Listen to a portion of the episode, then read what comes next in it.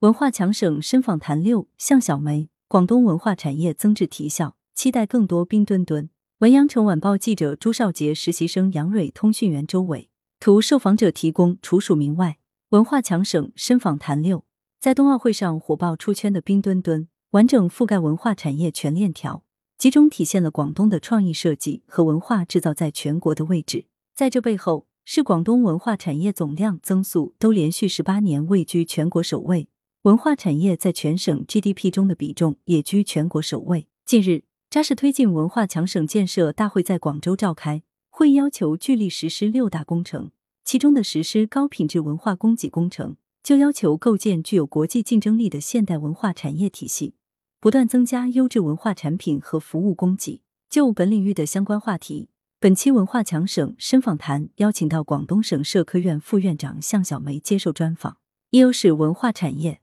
广东如何避免不进则退？羊城晚报您将广东文化产业分为三大类，简而言之，分别是优势产业、潜力产业和新兴产业。其中，文化消费引领型的优势产业应怎样持续发挥优势，避免不进则退？向小梅，广东的优势产业不少。包括新闻媒体、融媒体、数字出版、动漫游戏、创意设计、工艺美术、艺术陶瓷制造、超高清视频显示、文化装备制造、文化消费终端制造等等。优势文化产业要持续做大做强，第一就是要做好品牌打造，做好技术研发。优势产业要持续发挥优势，就要有自身的品牌和自主研发创新的能力。以新闻信息服务业为例，现在融媒体有很多的创新。第二。要提升市场主体的竞争力，乃至在国际上的竞争力。今天我们要对外传播，就要求传播的市场主体要强。比如集群式、园区式中小企业的做大做强，可以促进集聚化发展，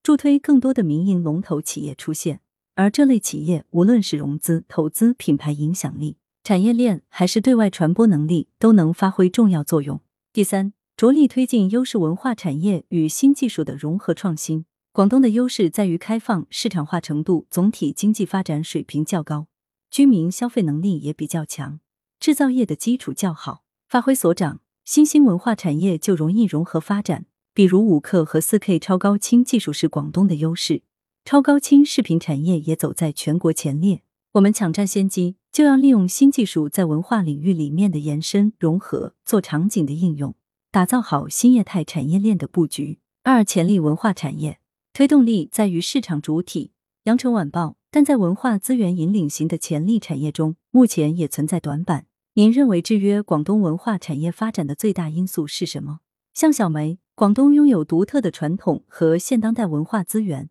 影视业、广播电视业、演艺业、版权业、文旅业都属于广东的潜力文化产业。但我们也要清晰认识到，真正的推动力在于市场主体。文化产业实际上是通过市场主体去推动发展的。前端有了文化资源供给，需要通过市场主体去进行经营活动、挖掘、包装，把文化资源市场化、产业化。这次由广州美术学院团队设计的冰墩墩冬奥会吉祥物成为顶流，就是一个极好的例子。可以说，它是地地道道的广东设计、广东制造，完整覆盖了从文创资源到产业生产的全链条。真正体现出广东的创意设计和文化制造在全国的位置，这也说明我们需要更多的冰墩墩。目前，广东还是比较缺乏高效益的市场主体以及高质量的文化人才。人才是文化产业中关键的推动力，设计和理念更多需要靠人去推动。现在缺的是既有深厚的文化涵养，又有创造力，还懂市场、懂推广的复合型人才。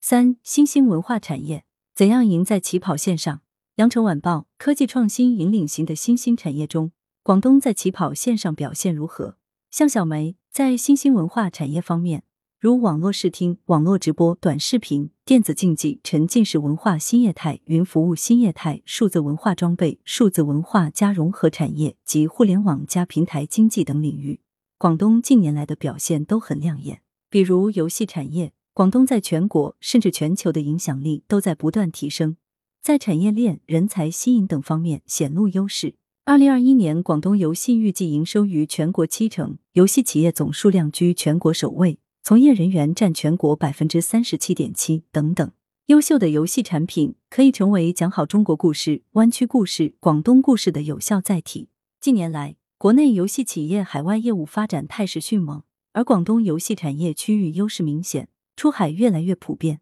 仅二零二一年，广东网络游戏出口规模达到三百八十九亿元，同比增长百分之二十二点六，占全国总规模的百分之三十三点九。可以说，广东在这些领域已经抢得了一些先机。接下来要在完整产业链条上继续深度发力，提前布局。比如，重点打造珠三角全球电竞中心，建设全国领先的直播短视频产业集聚区，创建数字文化装备制造产业引领示范区，培育云服务业态和沉浸式业态，打造全国文化新业态策源地等。羊城晚报：广东提出建设文化强省已经有一段时间，在新阶段，广东文化产业可以从哪些方面发力？向小梅：近年来，广东的文化强省建设一直走在全国前列。正进入由规模速度型向质量内涵型转变的高质量发展阶段，在传统的文化产业基础上，新兴文化产业不断崛起，如数字出版、电子竞技都在全国居龙头位置，体现出我们正处于提质增效的新阶段，企业的质量和效益在不断提升。广东的文化产业还处于不断向高质量发展推进的过程，目前仍存在一些制约文化产业高质量发展的突出短板。例如，大型龙头企业的数量和影响力上还需要继续培育；单体企业规模小，岭南文化资源的创造性转化、创新性发展还需要进一步探索产业化路径等等。四区域协调发展何止是先富带后富？羊城晚报：广东区域协调发展不均衡的情况明显，在文化产业上如何实现均等化发展？向小梅：广东的文化强省建设本身确实存在区域协调发展的问题。文化体现了一个区域在现代化进程中的综合竞争力，在共同富裕的导向下，文化必须均等化发展。无论是文化产业还是其他领域，均等化发展都对推动广东整体的现代化建设非常重要。从文化资源产业化到公共文化服务，再到资源的保护利用，形成全省文化建设总体发展的格局，政府都要体现统领作用。撇开发达地区带动欠发达地区发展这层含义。其实，广东北部的生态发展区也能为沿海地区提供文化产业发展的重要基础。北部生态发展区的最大特点是生态旅游资源好，有优质的农产品、水源、空气，是优质文旅产品的供给地，也是粤港澳大湾区优质生活圈的重要供给地。一些欠发达地区有非常丰富的山区旅游资源、少数民族文化资源，还有革命老区红色资源。这些资源在粤港澳大湾区文化产业圈空间布局上都占据重要位置，因此一定要看到建设文化强省离不开广东东西北部的同步发展。此外，珠三角和其他区域是互相带动和融合发展的。比如，创意设计产业链最终要落地到制造上，制造业就可以在珠三角周边地区布局，通过几个核心城市带动其他城市融入。实现文化产业的双向融入，这样才能实现资源互补、共同进步。羊城晚报与北京、上海对比，广东的文化产业发展可以借鉴些什么？向小梅从产业角度看，广东总量、结构、效益都是比较合理的，整体文化发展质量不错，在个别方面还有继续发展的空间。比如总量达到一定高度的企业不多，百亿级文化企业亟待培育，新型文化企业的快速成长也需要扶持。广东目前文化产业发展的关键发力点在于城市文化品牌的打造。城市文化品牌需要 IP 集群，文化产业也需要 IP 和符号。从城市的文化品牌综合来看，广东确实有些薄弱。以旅游为例，像云南、四川的旅游品牌设计的就很好，但广东也有很多资源有待挖掘，旅游策划急需加强。因此，文化供给侧结构性改革非常值得重视。五海洋资源加大湾区城市群，其来助推文化强省建设。羊城晚报：大湾区建设的推进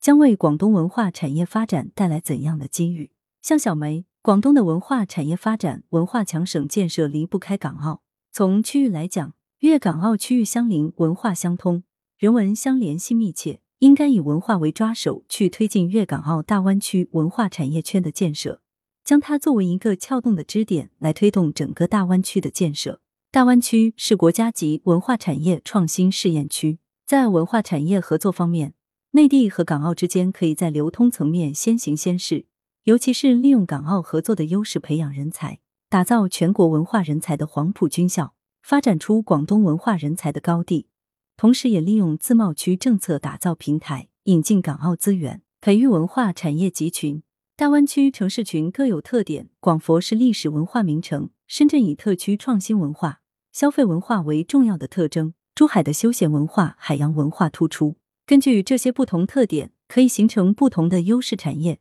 实现内地和港澳在产业、制度、要素等方面的协同。羊城晚报：新冠肺炎疫情发生以来，旅游业面临很大挑战，您认为应如何破局？向小梅：旅游是一二产业联动的产业，以地方旅游资源作为载体，再通过挖掘包装，形成旅游生态。广东之前推出的旅游产业园区很有特色，但我觉得目前有些园区还没有把核心项目产品做大做强，未能带动起相关产业。如广东可以尽快引入一些龙头的文旅企业。把产业生态做起来，就能带动区域的发展。值得一提的是，广东海洋资源优越，而水上运动、旅游资源开发等方面有待发力。比如惠州、汕尾的海洋资源优越，而深圳、东莞经济发达，但没有很好的海洋资源，双方是可以互补的，也是实现乡村振兴的重要手段。来源：羊城晚报羊城派，责编：邓琼。